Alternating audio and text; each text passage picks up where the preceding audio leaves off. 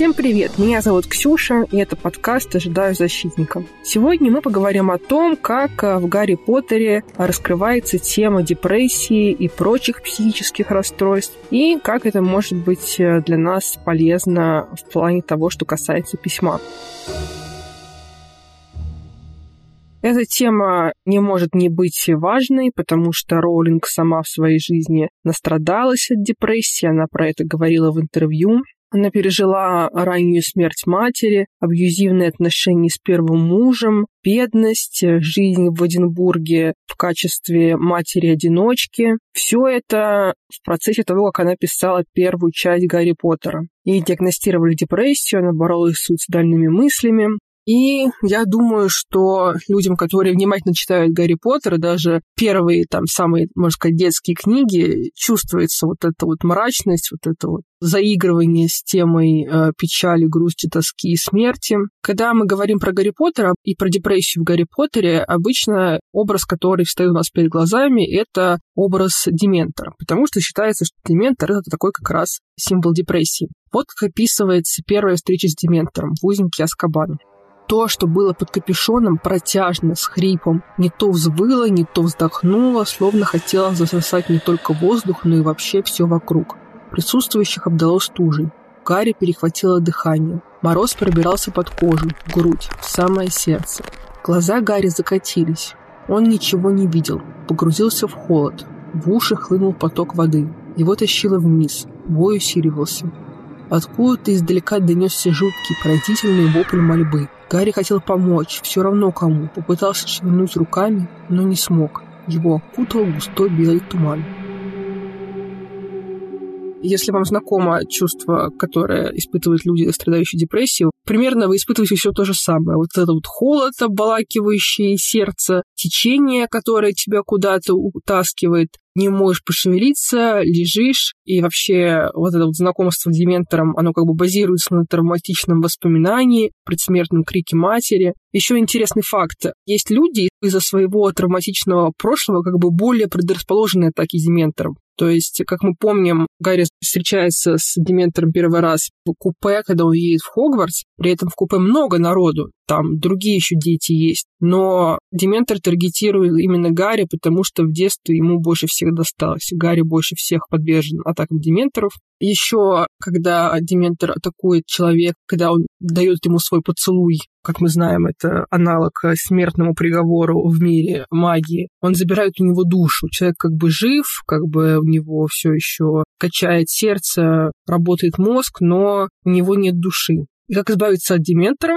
Заклинание экспектопатроном. А как называется наш подкаст? Все взаимосвязано. Как избавиться от дементора? Вспомнить счастливые воспоминания. Депрессия заставляет тебя чувствовать, что тебе никогда в этой жизни не было хорошо, но это не так. Нужно вспомнить, что когда-то было хорошо.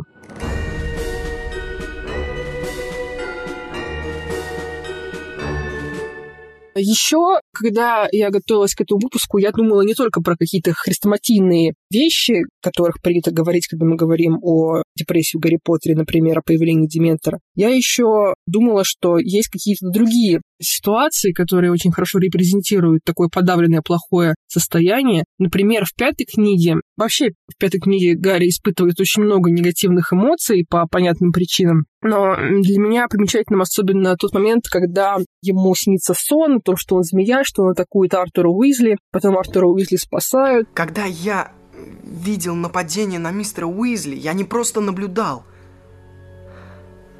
Я был змеей. Это связь между мной и Волан-де-Мортом. Что, если ее причина в том, что я становлюсь на него похож? Гарри начинает казаться, что, наверное, он опасен для других людей, потому что в нем есть частичка Волан-де-Морта. Как он это описывает? А сейчас он чувствовал себя нечистым, заразным, словно носил в себе смертельный микроб и недостоин был сидеть в одном вагоне с чистыми, непорочными людьми, чьи мозги и тела не заражены отравой Волан-де-Морта. Никто не захочет терпеть его в этом доме, зная, что у него внутри. Ощущение оскверненности стало еще сильнее. Если такая жизнь ожидает его теперь на площади Гримо, уж лучше было бы действительно убраться на Тисовую улицу.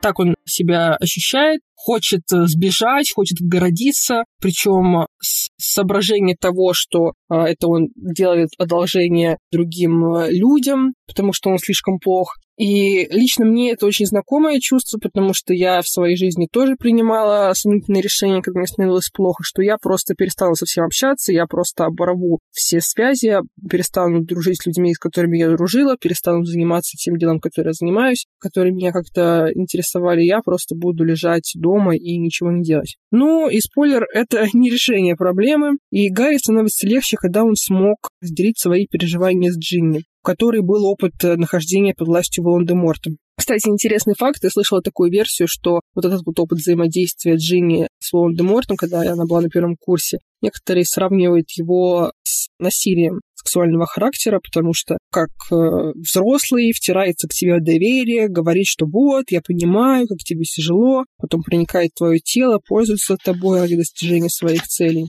Так что у Джинни тоже есть тяжелый травматичный опыт. Потом они с Гарри поговорили, Гарри становится легче. Но еще что интересно, это то, как, допустим, с ним общался на эту тему Финиас Найджелус. Это бывший директор Хогвартса, которого Дамблдор послал следить за Гарри через портрет. Просто вот послушайте то, как могут реагировать на тебя другие люди, особенно взрослые, когда ты подросток и переживаешь какие-то непростые эмоции. Именно из-за этого я ненавидела преподавание. Молодые нечеловечески убеждены, что абсолютно правы во всем. Вам не приходило в голову, бедный надутый индючок, что у главы Хогвартса есть веские причины не делиться с вами мельчайшими деталями своих планов. Лелея свои обиды, вы ни разу не задумывались о том, что приказы Дамблдора никогда не приносили вам вреда. Нет, нет, как все молодые люди, вы совершенно уверены в том, что только вы способны думать, чувствовать. Вы один чуете опасность, у вас одного достанет ума проникнуть замыслы темного лорда. Это просто классика того, как взрослые люди иногда разговаривают с подростками, что не на тебе э, свет клином сошелся, думаешь, тебе плохо, посмотри, как мне плохо. Просто без комментариев. Вы сами понимаете, на что я намекаю. Еще в пятом фильме Сириус Блэк говорит такую фразу. «Вовсе ты неплохой человек. Ты очень хороший человек, с которым случилось много плохого. Это интересная мысль, это та мысль, которую часто пытаются объяснить людям с ментальным расстройством. Ты не есть боль, ты не есть плохое. С тобой просто произошли плохие вещи. Может быть, они произошли вчера, может быть, они произошли сегодня. А завтра с тобой произойдет что-то хорошее. Депрессия, она как погода, как злая туча. Не надо считать, что это весь мир обречен на погибель, катится в бездну, хаос, ад и так далее. Просто тебя захватила одна конкретная туча, и иногда бывает полезно уметь посмотреть со стороны и понять, что это конкретные эмоции, которые просто буревают тебя в данный момент, но это не значит, что все пропало и все очень сильно плохо.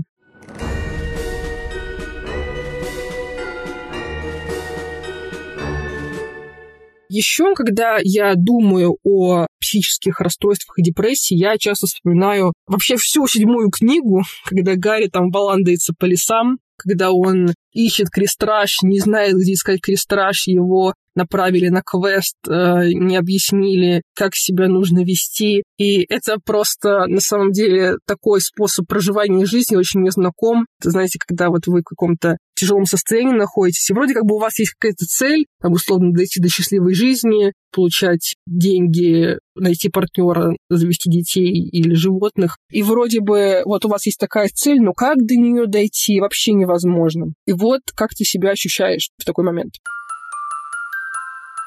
Не имея новых идей, они продолжали скитаться по сельским краям, безопасности ради, каждый вечер разбивая палатку на новом месте. А каждое утро уничтожали следы своей стоянки и направлялись на поиски нового уединенного, безлюдного уголка. Примерно каждые 12 часов один из них вручал медальон другому, словно играя в замедленную игру «Передай конверт», победитель которой получал очередные 12 часов усиленного страха и тревоги. Тут речь идет, они получили вот этот крестраж в виде медальона, и вот они его носили по очереди, и он на них плохо действовал. Дни тянулись, обращаясь недели, и Гарри начал подозревать, что Рон и Гермиона ведут за его спиной разговоры о нем. И Гарри невольно задумывался о том, не решили ли они отправиться с ним в это казавшееся ныне бессмысленным беспорядочным путешествие только потому, что считали, будто у него есть тайный план, который они со временем узнают. Рон не пытался скрывать своего дурного настроения, да и Гермиона, как начинал опасаться Гарри, была недовольна им, считая его мало на что способным руководителем. Он подала в отчаяние, пытаясь придумать, где еще можно поискать крестражи. Но кроме Хогвартса ему в голову ничего не приходило. Поскольку ни Рон, ни Гермиона Хогвартс всерьез не воспринимали, Гарри перестал упоминать нем.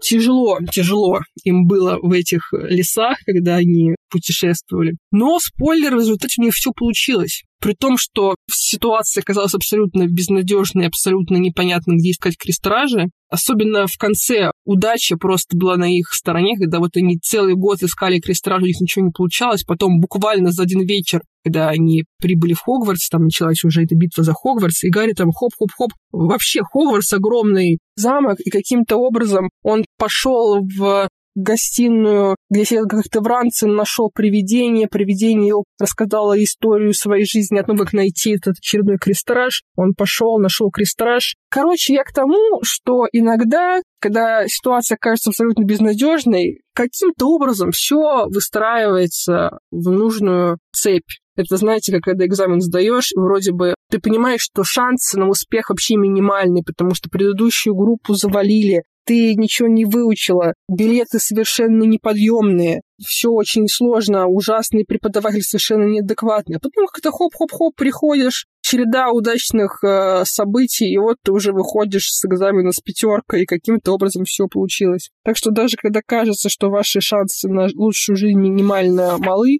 все равно пробуйте и дерзайте.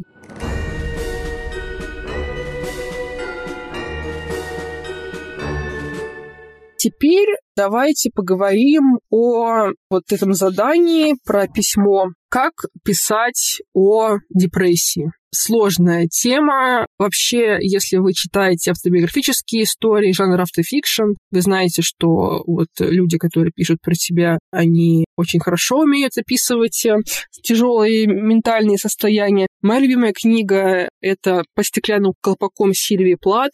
Я в свое время ее, когда мне было лет 20, прочитала, и мой мир просто перевернулся потому что я с удивлением узнала, что, оказывается, вот так вот можно писать о таких непростых э, материях. Но как, допустим, я пишу, когда у меня очень много тяжелых мыслей, и я хочу их описать. Во-первых, я пишу ручкой на бумаге. Считается, что это совершенно другой способ взаимодействия с письмом, нежели печатание на экране. Ну, каждому свое, каждому свое. Я не настаиваю, но просто когда я пишу ручкой на бумаге, у меня есть такое чувство, что у меня просто идет поток, что вот у меня идут мысли, они сразу перетекают в руку, сразу вытекают на бумагу. В отличие от э, вордовского файла, когда я прям вижу, что вот эти вот слова, я напечатала предложение, и оно прям смотрит на меня своими черными буквами с белого экрана во всей своей ужасности. А в письме ручкой такого нет, потому что у меня плохой почерк, я что-то там накалякала, вообще не вижу, что я накалякала, продолжаю калякать дальше.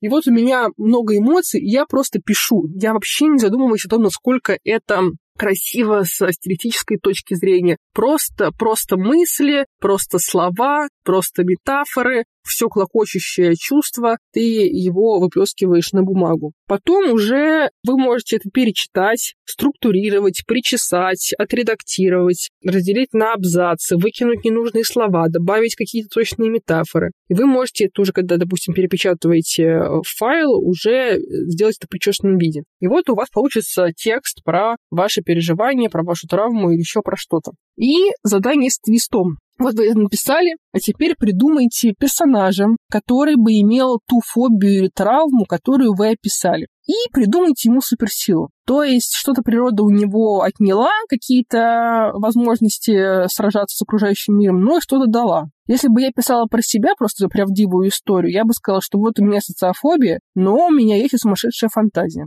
А если бы я придумала какой-нибудь более фантастический сценарий, я бы написала, вот, мир будущего, есть девушка, у нее горофобия, она вся такая слабая, но она пишет картины, с помощью которых может предсказывать будущее. И, конечно же, в один момент ей придется побороть свой страх, чтобы не только предсказывать э, мир, э, что произойдет в будущем, но еще и спасти этот мир. Так что подумайте об этом хорошо, если вы придумаете персонажа с таким вот конфликтом, с противоречивым бэкграундом, уже полдела сделано, можно на основе его писать роман. Если хорошо поет, можете придумать что-нибудь еще про мир, в котором он обитает, про его врагов, что-нибудь такое. Если не идет, просто пока положите его в копилку образов. Еще в будущем мы что-нибудь с этим сделаем. Вот, собственно, то, что я хотела вам сегодня рассказать. Спасибо большое, что были со мной. И встретимся в следующий раз.